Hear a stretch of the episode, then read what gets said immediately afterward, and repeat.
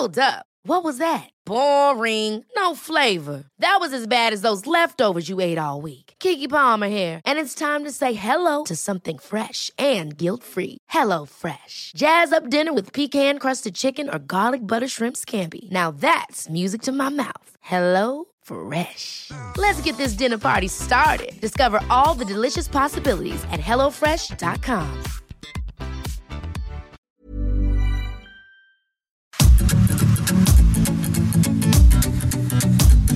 GastroLab es un lugar donde cabemos todos.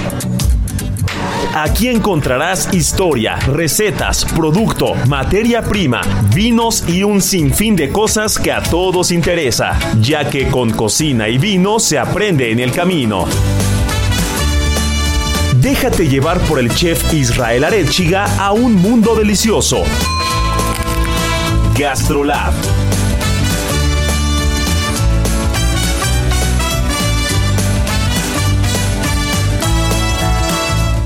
Soriana, compra uno y el segundo al 50% de descuento en todos los vinos o licores. Soriana, la de todos los mexicanos. A enero 16, aplica restricciones, evita el exceso. En Soriana, 12 pack de cerveza Indio, 2X o Miller en lata, 99 pesos con 200 puntos. Soriana, la de todos los mexicanos. A enero 16, aplica restricciones, evita el exceso.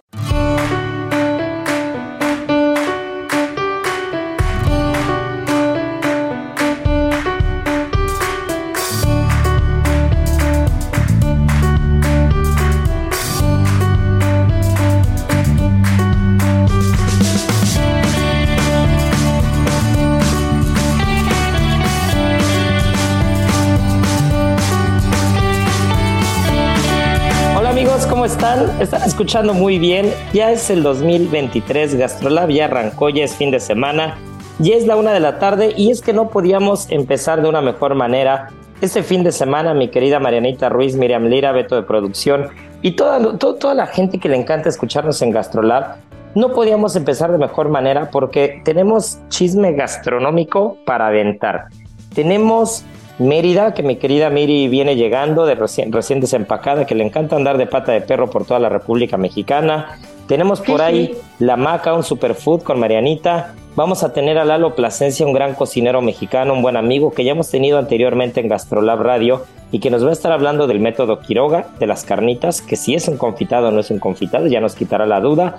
Tenemos muchísima información y, y por eso creo que mi querida Miri vamos a arrancar ya sin mayor preámbulo porque se puso bueno Mérida y uno de los mejores cocineros del mundo, que ha sido premiado el mejor cocinero del mundo, el mejor chef del mundo en algún momento, pues estuvo por ahí armando despapalle, ¿no?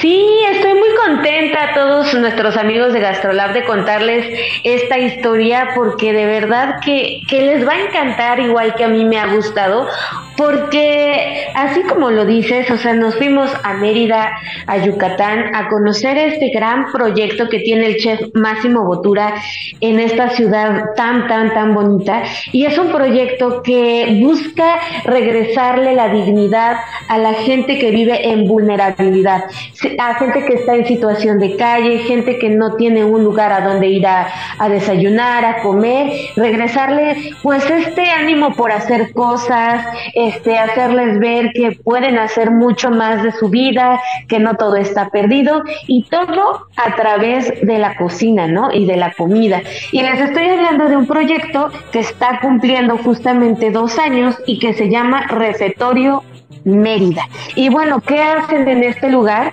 Pues es un comedor comunitario en el centro de la ciudad de Mérida, una casa colonial preciosísima, de pisos hermosos, con jardín, con una elegancia que uno cuando entra eh, eh, eh, se impone ante su belleza. Y bueno, ahí lo que hacen es preparar comidas todos los días para recibir a alrededor de 100 personas y darles de comer much.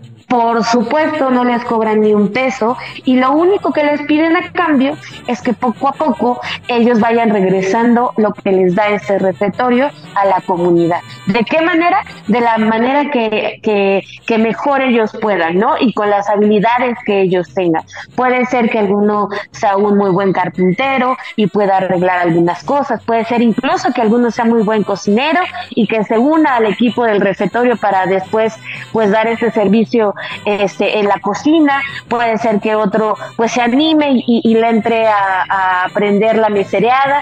Y pues cuál ha sido la sorpresa, sorpresa de este lugar en dos años, que toda la gente que ha llegado ahí pues ha recibido este lugar como si, como si fuera su hogar, su casa, un lugar a donde van a, no solamente a comer, sino a hacer sobremesas. Y lo que nos contaba Máximo Botura cuando lo entrevistamos allá en Mérida es justamente que, que, que la cocina es amor, ¿no? Y cuando tú le das este significado cariñoso al acto de, de dar de comer, lo único que puedes de recibir a cambio es simplemente eso, ¿no? Colaboración, eh, cariño, este compromiso y toda la gente que, que, ha tenido la oportunidad de llegar ahí y, de, de, comer, muchas veces han dicho que hasta les ha cambiado la vida, ¿no? Porque es un lugar que no solamente este, ofrece estas comidas, sino que también ya se han sumado, sumado más este, servicios que son una barbería, y también este pues clases, algunos talleres y demás en donde la gente puede ir y aprender más habilidades para salir adelante. Muchas de estas personas este llegan eh, sin absolutamente nada y después de unos meses, después de unas semanas, resulta que ya consiguieron trabajo, resulta que ya están haciendo cosas por la comunidad, con ánimo para seguir adelante, incluso mejorando algunos si tienen depresión y demás en cuanto a ánimo. Entonces es un proyecto de verdad un proyectazo. No, bueno, es que ya sabemos que todo lo que hace Máximo Botura y todo lo que se está haciendo en Yucatán en general está bien hecho.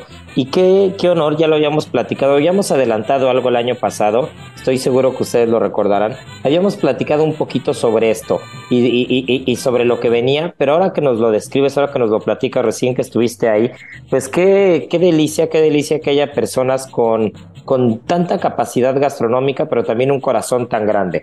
Y es que justo ahorita... Eh, sin temor a equivocarme, para quien nos esté escuchando, yo me atrevería a decir que, estamos presenciando un momento rarísimo en el tema gastronómico, ya que el fine dining de la manera más exclusiva, por llamarlo de alguna manera, de la manera más elegante, de la manera más sofisticada, incluso por, por decir algún, algún concepto que la pueda, que la pueda describir, está empezando a quedar un poquito atrás y está empezando a ver un, no, no, no quiero decir todavía un efecto dominó, pero pareciera que va a pasar algo así, en el que eh, si bien las tendencias gastronómicas ya estaban volviendo al origen, a la materia prima, y, al cuidar al productor, ayudar a las comunidades, un poquito lo que está haciendo con, evidentemente, guardando toda proporción, pero lo que está haciendo Massimo Botura justo en Mérida, pero creo que, creo que se están alineando, se están dando ciertas características o ciertas cosas que pinta que mucha, eh, muchas estrellas gastronómicas van a empezar a tomar un camino más de conciencia y de apoyo social y dejarán un poco la parte de la sofisticación dentro de los tres estrellas o los restaurantes de fine dining eh, a nivel mundial, ¿no? Ya justo lo, lo acaba de anunciar René Redzepi de Noma, que va a cerrar Noma en 2024. Eh, no en el mismo tenor, pero sí acaba de anunciar Seller de Can Roca que por segundo año consecutivo han perdido dinero y que no es tan viable mantener ese esquema de negocio, sin decir que van a cerrar en absoluto, pero sí que hay que echar ojo ahí algo. Eh, ya vemos a un personaje como Massimo Bottura, uno de los mejores cocineros del mundo, que, que está enfocando sus esfuerzos en, una parte social, en este caso en México. Hemos visto a David Muñoz, que, también tiene un gran cariño por esta tierra, pero que está empezando a voltear a, sus conceptos hacia la parte que sea más alcanzable para todos y menos exclusivos. Y yo creo que ahí la sociedad y las comunidades y culturas como la mexicana y zonas como, como Yucatán en general están siendo las ganadoras, ya que, ya que gastronómicamente hablando, las mentes brillantes de este, de este medio, de este círculo, están empezando a apuntar hacia allá, ¿no? Y creo que lo que está haciendo Massimo es un claro ejemplo de que si bien mantener un, un restaurante de alto nivel es importante, voltear a ver a la sociedad y sumar y apoyar de alguna manera lo es aún más. ¿no? Y creo que, creo que eso es una buena noticia porque si bien los restaurantes gastronómicos seguirán existiendo, eh, las comunidades no están al margen de ello, ¿no? Sino ya son parte de esta, de esta, de esta vorágine gastronómica que también los, los afecta de manera positiva en este caso, ¿no? Totalmente, lo has dicho perfectamente bien porque, a ver, para dar un poquito de contexto, Máximo fue nombrado el mejor chef del mundo en 2018.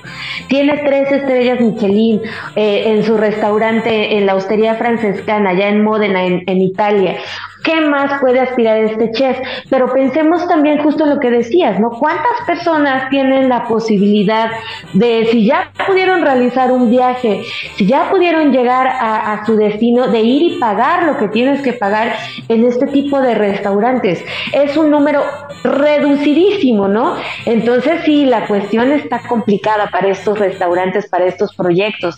Ahora echemos que venimos saliendo de una pandemia, ¿no? En algunos países ahí todavía hay hay, olas, no hay nuevas cepas, este, hay mucha incertidumbre, la inflación alrededor del mundo está por las nubes, entonces sí, el panorama es muy incierto. Y bien como decías, o sea, Davis Muñoz apostando por, por conceptos mucho más accesibles, este, que igual y, y tampoco es del todo, del todo barato, pero que bueno, si ahorras unos cuantos meses o si ahorras algunas, algunas cuestiones, pues te puedes ir a dar el lujo de, de visitar alguno de sus lugares ¿no?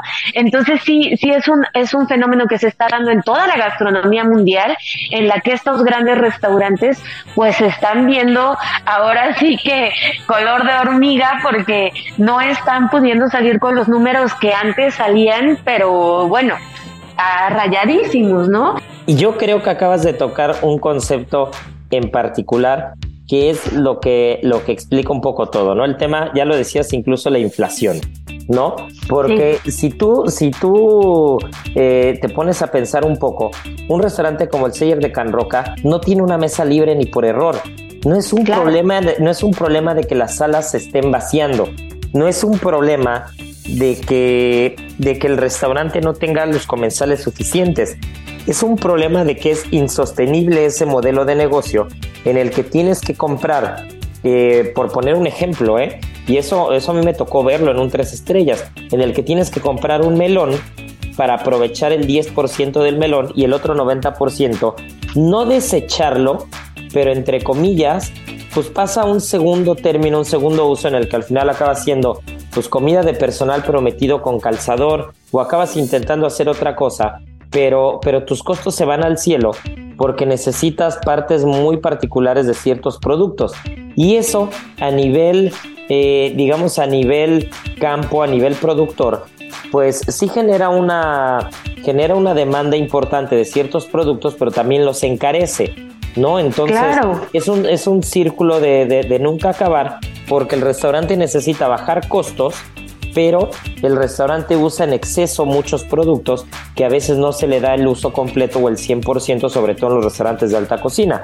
¿Y qué pasa? Que aunque estés lleno y aunque tengas lista de espera, pues es carísimo o es incosteable mantenerlo abierto, ¿no? Entonces, eh, es un poco complejo y entonces, ¿qué es lo que están haciendo muchos de estos cocineros, no? Están empezando a decir, a ver, no solamente es empezar a eh, mantener un ritmo consumista dentro del restaurante, sino es empezar a dejar algo y que el productor siga trabajando, pero en lugar de que sus productos sean caros, porque lo pagan los restaurantes caros, mejor que sus productos sean accesibles y puedan llegar a más personas, ¿no? Y entonces el campo se ha beneficiado.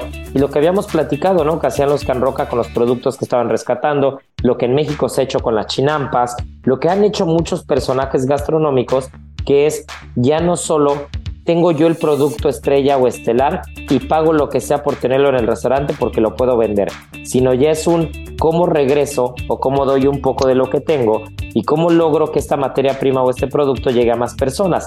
En el caso de David Muñoz, pues será siendo un restaurante más accesible con un menú que tenga un costo diferente que pueda llegar a todos y en el caso de Massimo Bottura es mantener su restaurante tal cual en Módena, pero venir a Yucatán y ayudar socialmente, primero desde la cocina y después ya con un, con un efecto dominó positivo en el que ya no solo es la cocina, ¿no? Ya es ayudar a una comunidad, las personas ayudadas tienen que regresar un granito de arena y entonces empieza a volver algo muy importante, ¿no? Totalmente. Y justo un punto muy, muy importante del refectorio es que justamente lo que están haciendo es también comunidad entre los restaurantes de Mérida. Y este es un proyecto piloto que puede funcionar para todo el mundo. Nada más que tenían que tomar una, una ciudad pequeñita, controlable, que pudieran manejar, digamos, ¿no? Para poder después llevarlo a gran escala en muchos países del mundo. Pero lo que hacen es que van a muchos restaurantes de Mérida y dicen, a ver, justo lo que decías, ¿no? Todos estos excedentes que tienes de, comida, pues pásanoslo, ¿no? Porque con nosotros con estos excedentes podemos hacer un menú fantástico y de primer nivel para la gente que llegue, que llegue a comer al refectorio. Entonces, poco a poco también van involucrando a gente de, de otros restaurantes, a otros chefs, y les van sembrando esta semillita muy importante de la conciencia, ¿no? Y justamente lo que nos decía Máximo es que refectorio viene de una palabra en latín que significa restaurar. Entonces es restaurar todo lo que hay alrededor de la cocina, ¿no? Este, restaurar nuestra mente, restaurar nuestro, nuestra forma de ver la comida, nuestra forma de ver los excedentes, nuestra forma incluso de ver a la gente, ¿no? Muchas veces vemos a esta gente, a estas personas en la calle y, este, y no les tomamos la misma consideración que a otras personas, ¿no? Y la idea con la, con la barbería, con regalarles ropa y demás, es, es regresarles la dignidad a las personas y que puedan sentarse como cualquier otro comensal alrededor del mundo y servirles un plato con una estética impecable además, que, que vayan a gastrolabweb.com a ver la estética de los platos, porque no le pide nada a ningún otro restaurante de muy buen nivel. Postres perfectamente decorados, proteínas muy bien hechas, aunque sea una hamburguesa está perfectamente bien este, acomodadita, o sea, no como esta imagen luego tan burda que tenemos de los comedores comunitarios en las que es una pasta, ¿no? Este, siempre te lo pintan así, ¿no? Como frijoles, ahí pum, tu pasta de frijoles o, o tu pasta de arroz. No, no, no. Hay un empeño lindísimo en cada uno de los platos que también Ah, incluso decía mucha gente que, que vaya al refectorio y que pudimos platicar con ellos, es que a mí me daba pena incluso sentarme a la mesa porque no me sentía digno, no me sentía digno de tener ese emplatado, no me sentía digno de, las flores que nos ponían al centro. Entonces dices, wow, ¿cuánto puede hacer simplemente el hecho de que le des el valor a la gente? Y eso es, creo yo, valiosísimo dentro de este proyecto también. No, y qué gusto saber que la gastronomía está aportando algo a la sociedad en general, más allá de un tema artístico, estético, de sabores, sino, sino como ayuda, ¿no? La gastronomía como un, un medio para, para poder ayudar comunidades y, y, estoy seguro que cada vez irán sumando diferentes causas. No importa la causa que sea, no importa si, si es para apoyar a niños en Día de Reyes, ¿no? Que, que ahí estuvo todo el equipo de Ceru San Ángel, por ejemplo, haciendo roscas de reyes para llevarlas a los niños sí. con la fundación de Grupo Andrade.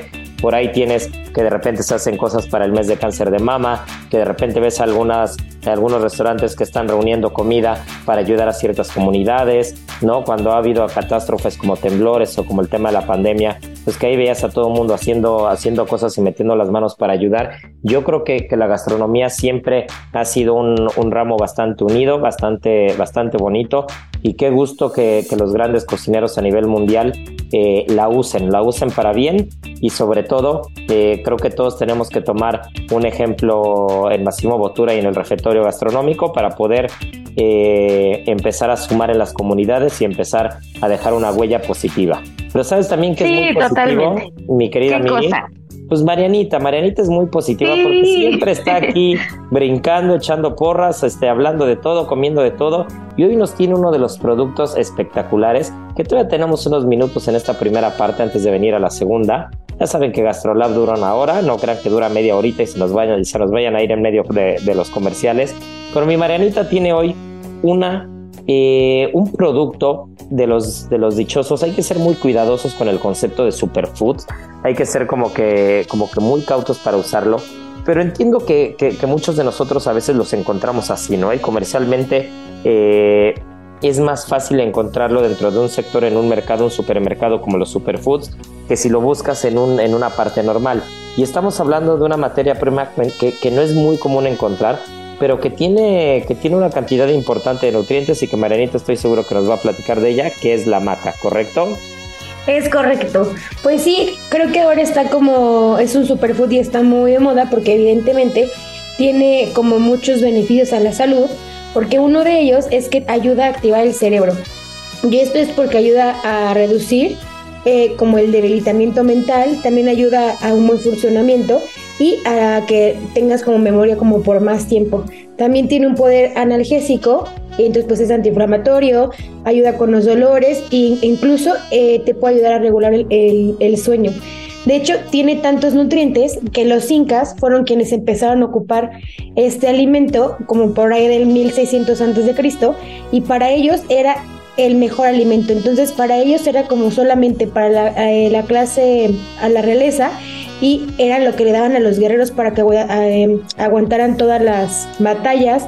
En algún momento fue moneda de cambio y era el alimento más lujoso que ellos tenían. Este alimento es eh, endémico, o más bien eh, se da muy bien en la parte de la cordillera de los Andes, en las montañas peruanas y bolivianas. Y tiene una ubicación en particular donde se da bastante bien, que es por el lago de eh, Junín y Jarpa.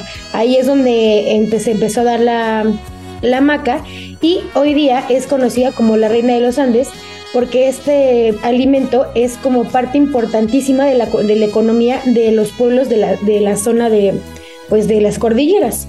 Eh, eh, la empezaron a ocupar, como les decía, las, las civilizaciones incas a partir del 4000 antes de Cristo y ya fue hasta el 1600 cuando empezaron a darse cuenta todos los beneficios que tenían para la salud.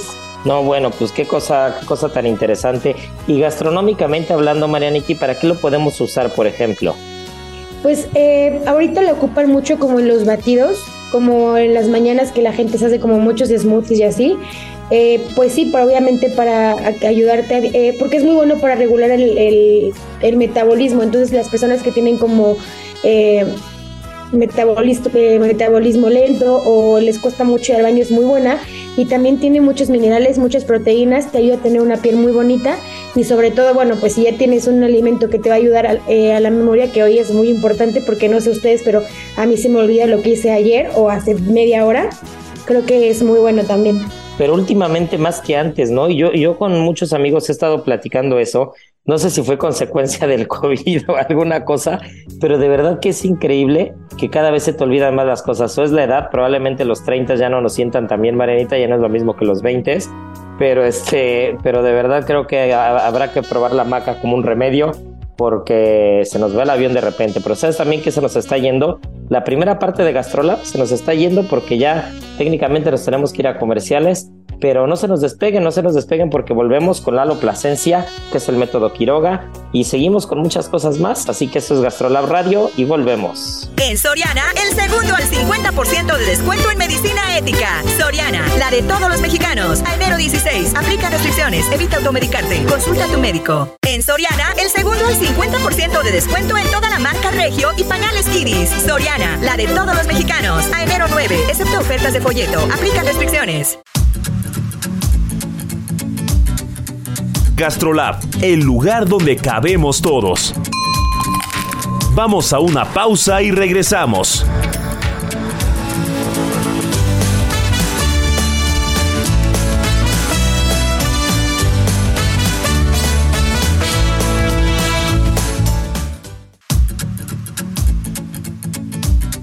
Gastrolab, el lugar donde cabemos todos.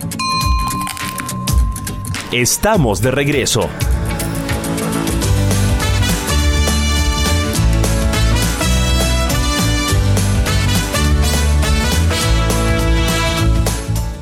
Bueno, pues ya estamos de vuelta y un cocinero mexicano de esos que con solo escucharlos aprendes algo en dos segundos y es mi querido Lalo Plasencia. Mi querido Lalo, bienvenido. Estos son tus micrófonos, ya te hemos tenido antes y qué gusto que hagas ajo empezar el año contigo. Irra, pues nada, empezarlo contigo es un placer y un honor, créeme que sí. La admiración es mutua y el respeto por lo que haces tú, por lo que haces en, tu trabajo como cocinero, que es brillante y, admirable y, eres de las personas que cuando yo digo que cuando sea grande quiero ser como tú. solo cuando seas pues, grande. ¿eh? Solo cuando seas grande. Soy de esas personas que creía o ha vivido equivocados creyendo que las carnitas son confitadas. Entonces tú empezaste a desarrollar en tu centro de investigación gastronómica, empezaste a, a, a desarrollar el tema y empezaste a, a desmenuzar. Hey, it's Ryan Reynolds and I'm here with Keith, co-star of my upcoming film If, only in theaters May 17th. Do you want to tell people the big news? All right, I'll do it. Sign up now and you'll get unlimited for $15 a month in six months of Paramount Plus Essential Plan on us. Mintmobile.com slash switch. Upfront payment of $45 equivalent to $15 per month. Unlimited over 40 gigabytes per month. Face lower speeds. Videos at 480p. Active Mint customers by 531.24 get six months of Paramount Plus Essential Plan. Auto renews after six months. Offer ends May 31st, 2024. Separate Paramount Plus registration required. Terms and conditions apply if rated PG. lo que era el método Quiroga. A pesar de que todo mundo en Veracruz sabe hacer un pescado a la veracruzana, el cómo lo haga cada familia es muy diferente. Y lo mismo pasará con las carnitas, ¿no? Absolutamente. Es un plato nacional. Esto es un plato que es, es poder puro, ¿sabes? Es mexicanidad absoluta difundida por el mundo. Y en ese nivel es el que hay que tener nosotros como cocineros. Tenemos que adentrarnos y responsabilizarnos más para comprenderlo en, en profundidad. Y eso empecé a hacer yo hace seis años. Y la pregunta fue ¿Qué son las carnitas, Isra? O sea, ¿qué, ¿qué, es un plato denominado carnitas? ¿Cómo, ¿Cómo se hace? ¿Cuáles son sus márgenes técnicos? ¿Cuáles son sus temperaturas, sus tiempos de cocción, los momentos de poner sal o no sal, de poner la carne, una, de poner el cuerito, de poner los chamorros? ¿Por qué se tiene que poner de una manera o de otra? Y empezamos a, eh, yo me dedico a hacer investigación en cocina mexicana, a mapear lo que hace la gente en la realidad, en, en lo empírico, en los puestos, en las casas, en las familias, en las ciudades. Y en 2016 fuimos a Quiroga con una intención de saber cómo se hacen las carnitas en la ciudad que se denomina la capital mundial de las carnitas. Es decir, si tú entras a una ciudad, Isra, y dice bienvenidos a Quiroga, capital mundial de las carnitas, pues algo han de saber, ¿no? ¿Sabes? O sea, al final tendrán algún conocimiento tradicional allá adentro. Como si tú entras a Champaña y de alguna u otra manera sabes que ese lugar es históricamente el lugar de origen y de tradición de una bebida que todos conocemos, que es la champaña. Sí, claro, hay un punto, hay un punto de partida, ¿no? Hay, hay, hay un origen, hay un origen que si bien eh, ahí es donde entra la discusión, por llamarlo de alguna manera, o ahí es donde entra el intercambio de ideas y el intercambio de conceptos, o, lo que tú decías, ¿no? Preceptos y sobre todo prejuicios, porque la gastronomía está muy llena de prejuicios. No, no, nos, no, nos hagamos los que no, ¿no? Cuando, cuando sabemos perfecto que como cocineros, eh, aunque no lo somos conscientemente, inconscientemente ya que estás en la cocina, tiendes a sacarlos, ¿no? Yo soy, yo soy un fiel creyente de que no hay pelea de que hay conciliación histórica, de que lo que debemos de hacer es no buscar culpables de ver quién dominó a quién y quién conquistó a quién. No, señores, sí, vivimos un proceso de sincretismo violento, no violento, católico, religioso, no religioso. Es decir, hubo de todo en un proceso de conquista. Nunca antes lo había visto porque fue transatlántico, ¿sabes? Es decir, fue al final el, el hecho de que un imperio cruzara el mar y resulta que conquista un, lugar que eh, le tocó ganar. Bueno, pues ya está. Yo no soy responsable de lo que haya pasado hace 500 años, ni tú, ni yo, ni nadie. Pero sí somos beneficiarios de ese sincretismo. Mi labor desde hace más de 10 años, Israel, es poner en claro que la cocina mexicana es una eh, consecuencia de un montón de influencias. Es una consecuencia de un montón de influencias que en 1521 conocieron a una influencia enorme que viene también a, a aportarnos cosas y que juntos construimos lo que hoy denominamos cocina mexicana. Porque no hay tamal que no tenga manteca de cerdo me explico. O sea, no hay maíz que unido a la manteca no haya sido brillante la unión. Y eso es mi propuesta. Pero lo que es cierto para efectos técnicos, de, difusión técnica, para los que nos dedicamos a hacer cocina y para los que quieren hacer cocina o ejecutar cocina, hay que ponerle orden y estructura a las condiciones técnicas puntuales que se desarrollaron o que se han venido desarrollando en México desde hace más de 500 años. Y es una realidad, Isra. Es decir, México desarrolló técnicas propias porque las adaptó al terreno.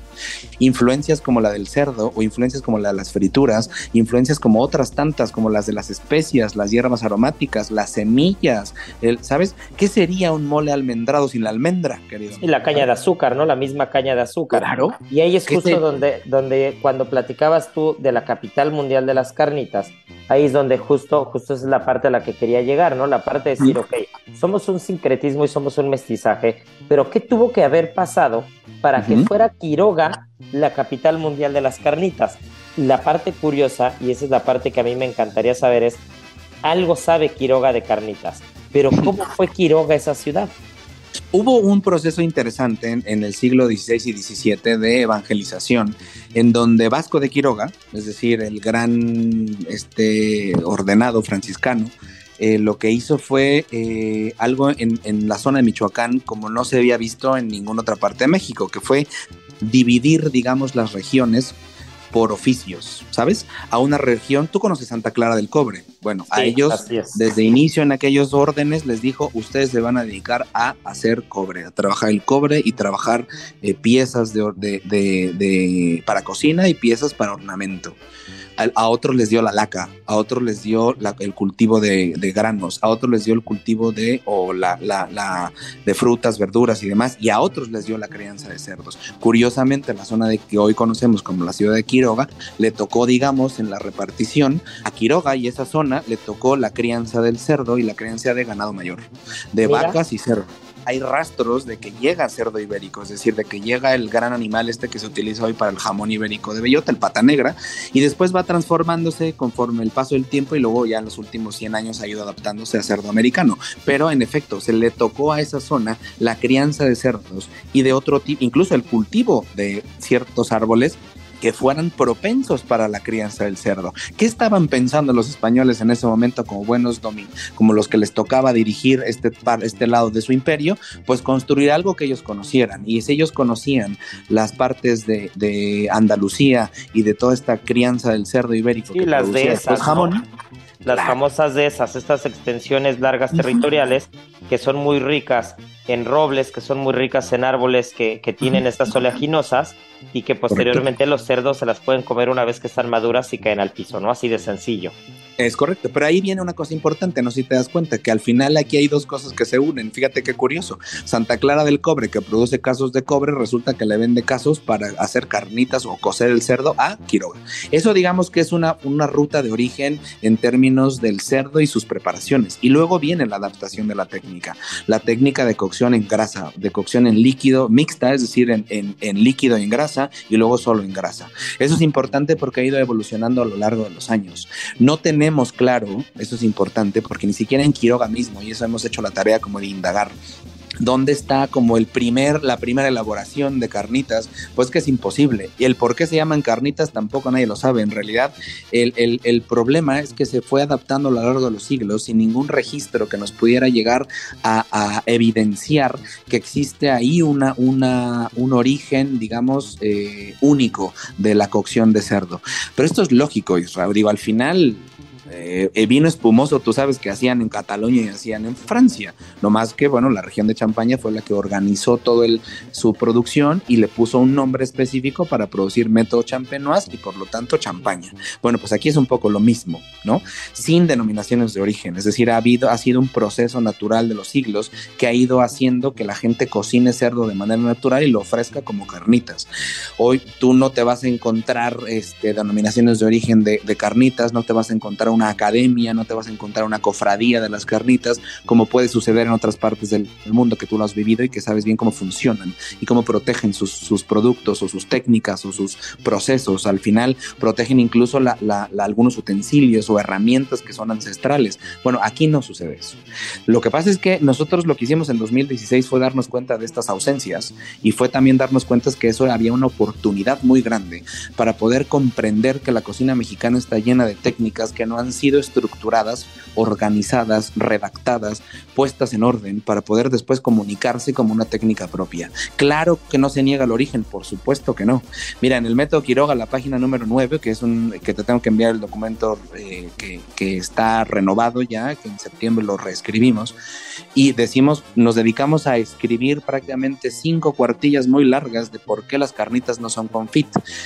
¿Por qué? Porque al final hay diferencias sustanciales a lo largo de los siglos de por qué no es una confitura. Empezando con las temperaturas, empezando con los sistemas de producción, con las, con las intenciones de cocción, con las maneras de, incluso de preservarlo o no. Es decir, hay un, hay un sistema que se ha ido dando en la zona para poder producir carnitas y venderlas en automático.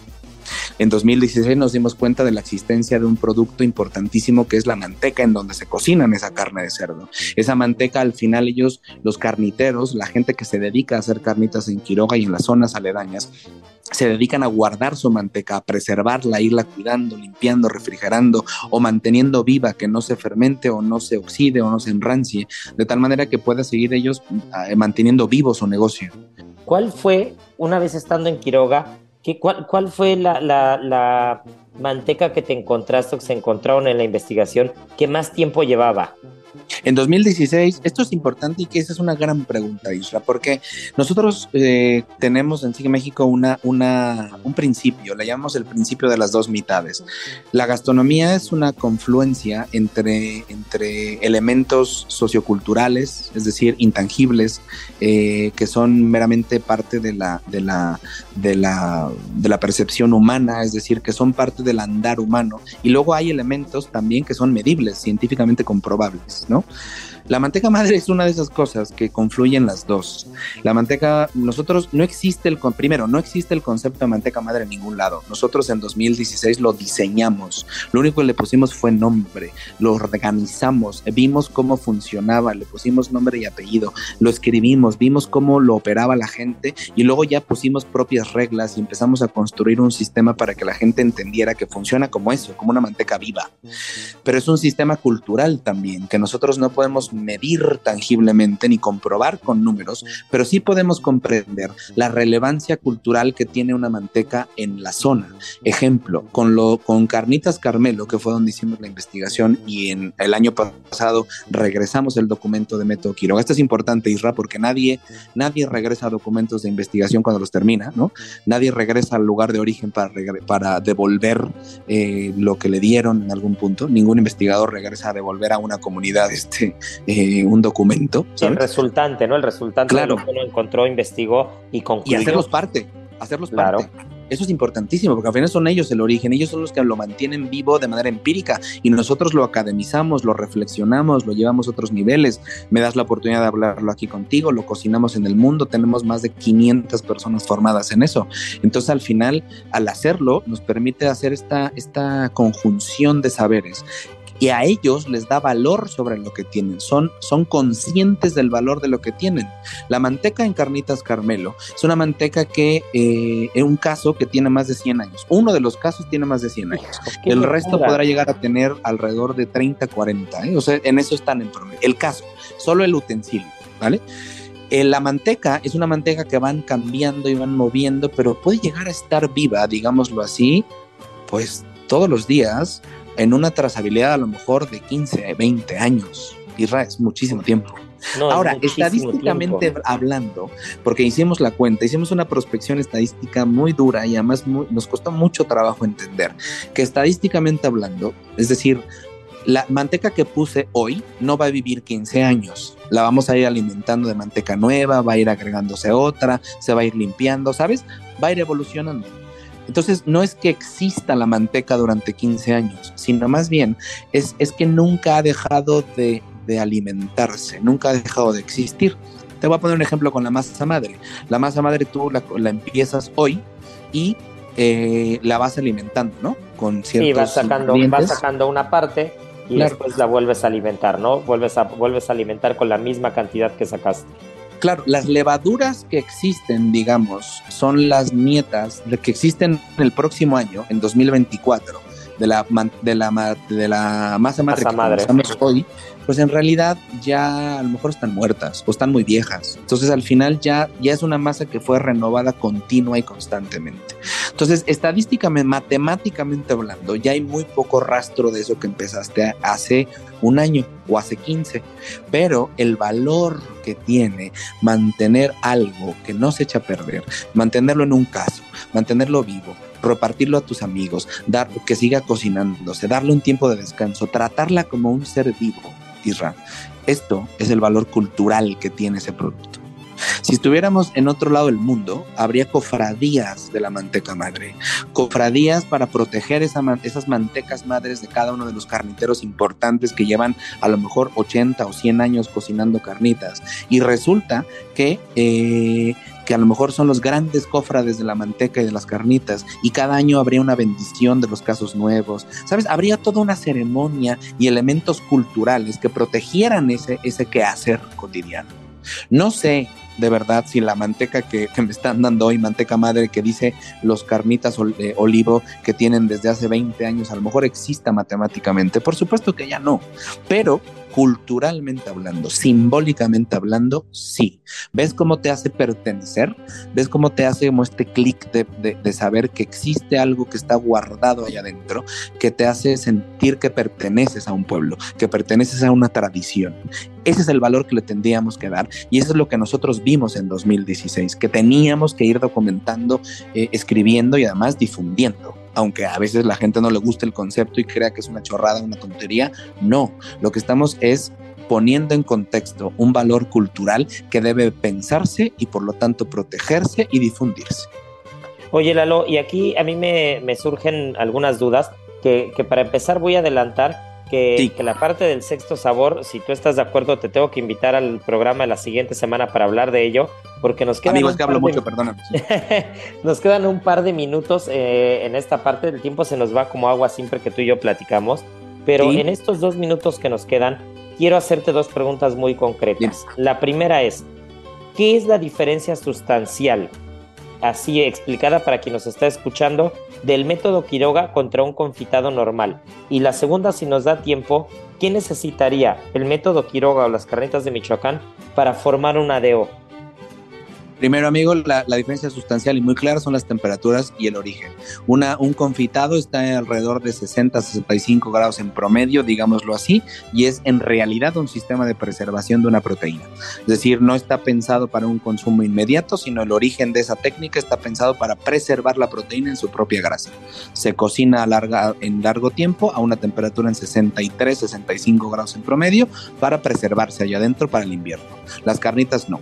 Las carnitas están hechas en un promedio de temperatura en su propia grasa, grasa de cerdo, en un promedio de 90 95 grados centígrados para consumo inmediato. Y las carnitas no se guardan. Eso es un punto álgido y un punto diferencial importantísimo. Parece una ridiculez, pero en realidad es que nunca se había medido la temperatura antes hasta que nosotros lo hicimos. Y nosotros promediamos en todo el país durante tres años para saber cuál es la temperatura promedio de cocción y hablar de un método válido para decirte estos datos. Eso es lo que existe en, el mundo.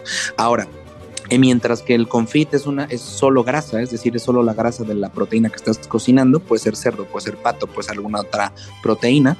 En el caso de las carnitas también hay elementos que tienen que ser integrados, es decir, una salmuera y eh, aromáticos o caramelos. ¿Sabes? Todo este mundo diverso que le da a las carnitas entre que le ponen Coca-Cola, le ponen leche, le ponen jugo de naranja y todo esto, nosotros lo medimos también para incluirlo, pero le pusimos los rangos mínimos o máximos de adición para que no contaminen esa manteca madre. O sea, tiene que haber esos elementos para existir, al menos uno de los tres grandes elementos que es la salmuera. En el caso de, la, de los confitados no se le agrega ninguna sal, ni mucho menos una salmuera en la cocción, porque en realidad lo que estás haciendo es eh, que la fibra se infiltre de grasa para preservarla más tiempo. En el caso de las carnitas, estás cociendo en grasa para venderla y comértela de inmediato. Y para hacer la técnica o para hacer el preparado, una especie de deo o, preservarla como un patrimonio, ¿qué tendría que pasar? Primero, tiene que pedirlo directamente el pueblo de origen. En este caso, Quiroga tiene que ser el impulsor de esa necesidad, ¿no? Nosotros con Carnitas Olivo en septiembre del año pasado fuimos y entregamos el método Quiroga como una acción de devolución de lo que hemos ido investigando a lo largo de los años y ellos tienen la intención, sobre todo las generaciones nuevas, Isra, esto es importante, las generaciones que tienen nuestra edad, ¿no? Generaciones que están más frescas y que quieren hacer cosas nuevas, quieren impulsar que se proteja esta, esta, esta ejecución de carnitas. Pero tienen que ponerse de acuerdo, tiene que eh, los carniteros, la gente, el gremio, de, en el caso de la ciudad de origen, como dice que es Quiroga, tiene que ponerse de acuerdo para llegar a homologar, digamos, un método estructurar una técnica y de esa manera poder proponerla para legalizarla en el registro de propiedad intelectual y por lo tanto en registro eh, internacional de propiedad intelectual, de denominaciones de origen. Nosotros lo que hicimos fue adelantar el trabajo y, y además nos unimos siempre a este proceso legal que es muy largo. Eh, si es que ellos lo piden, por supuesto que el método Quiroga está dispuesto para ellos, ya se los dijimos, que ellos están, eh, que se sientan libres de que nos usen a SIG México y a la investigación de método Quiroga para poder eh, eh, impulsar la denominación de origen de carnitas para Quiroga, Michoacán. Pero es un proceso largo de acuerdos entre los productores, primero, de financiamiento que tiene que ver con, con privados, es decir, los productores, y eh, que se involucre el Estado, en este caso primero el Quiroga gobierno, el gobierno el municipio de Quiroga y el gobierno de Michoacán, ¿no? Es correcto, para después alzarlo y, pedir, solicitar vía el gobierno de Michoacán al gobierno federal la elevación de esta metodología y de esta estructura académica a un grado de denominación de origen para proteger la ejecución de las carnitas. Ahora, nosotros, nuestro documento ISRA no es la metodología elaborada en Quiroga, es decir, nosotros no enseñamos a hacer carnitas como en Quiroga. Esto en realidad es un nombre que le pusimos para honrar la ciudad. Nosotros pasamos tres años documentando todas las carnitas en México para poder saber que hay una metodología específica para producir carnitas. Ellos les tocará proteger su sistema, tal como lo, ellos lo entiendan. ¿Sí, claro, si ellos, si ellos lo quieren, y, en caso de que lo quieran y lo, requieran, evidentemente, SIG México, eh, evidentemente tú a cargo y como, como cabeza y como, como miembro principal de SIG México y toda la investigación que han hecho a lo largo de estos años está a su disposición, ¿no? Absolutamente, sí, se lo hemos dicho ya y lo, y lo saben. Nosotros lo que hicimos fue provocar también de que ellos pensaran que sus conocimientos son de un valor eh, altísimo y además culturalmente hablando son prácticamente la esencia de la región y por lo y después son la esencia de un estado porque eh, hablar de carnitas es prácticamente hablar de, de, un plato que es relevante a nivel internacional insisto. Es decir proteger las carnitas no debería ser una labor solamente de Quiroga pero como en el letrero de entrada de Quiroga dice la capital mundial de las carnitas les toca a ellos amigos. Sí claro. Y nosotros como Sigue México estamos a su disposición.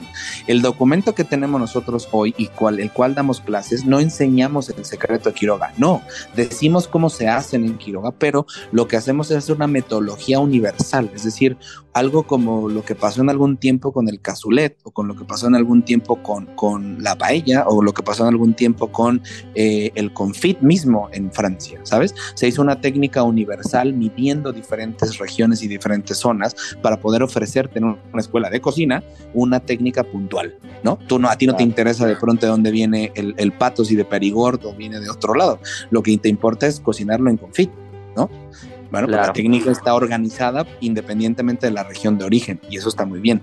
Pero sí es cierto y eso es importante, ya los dijimos, se los dijimos en septiembre y lo reiteramos, nosotros estamos a la disposición de para poder apoyarles en la gestión y construcción de esa denominación de origen. El método Quiroga es solamente un detonante para esa, para esa denominación de origen que debe de tener Quiroga.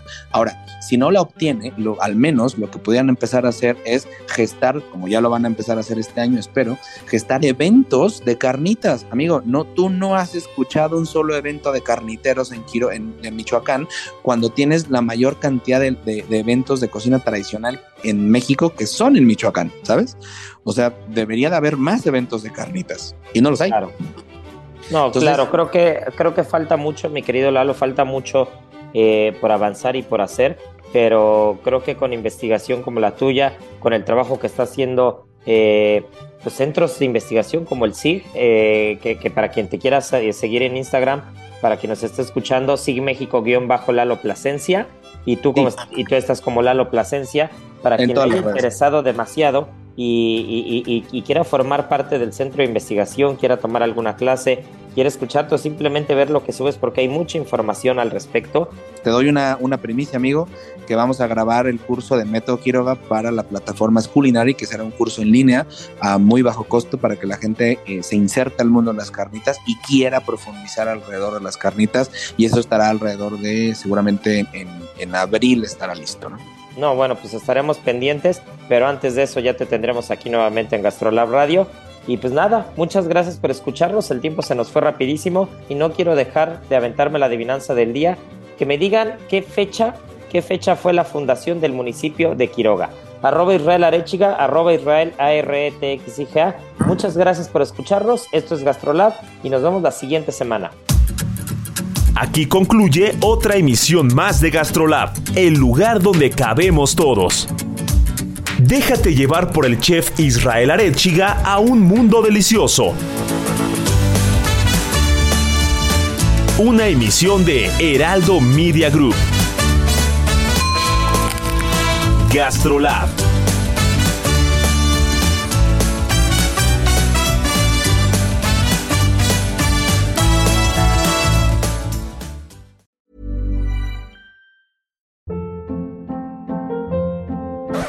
Hold up. What was that? Boring. No flavor. That was as bad as those leftovers you ate all week. Kiki Palmer here, and it's time to say hello to something fresh and guilt-free. Hello Fresh. Jazz up dinner with pecan-crusted chicken or garlic butter shrimp scampi. Now that's music to my mouth. Hello Fresh. Let's get this dinner party started. Discover all the delicious possibilities at hellofresh.com.